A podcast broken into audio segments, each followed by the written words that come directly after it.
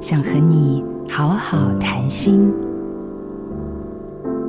在《快乐颂》这部电影当中，贝多芬的脾气非常暴躁，身边的人都非常怕他。但当他开始创作音乐的时候，仿佛时间在他的创作世界中停止了。他所创作的音乐，连讨厌他的人都因为他的曲子而流泪。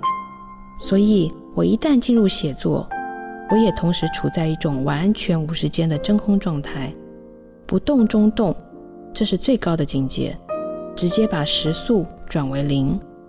所以，当你在做重要的事情的时候，不要被高分贝的时间噪音所干扰。我也很喜欢电影《香草天空》中的一段对白，每一分钟都是可以改变一生的关键机会。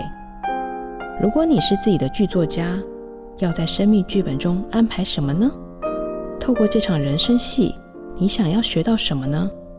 你用什么方式让大多数的人可以享有最多的爱？这就是最大格局的人生蓝图。拉高你的接收天线，心未想，事已成。我是李新平，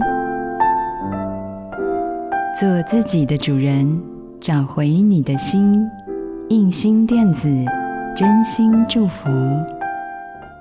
好家庭联播网，中部地区古典音乐台 FM 九七点七，北部地区 Bravo。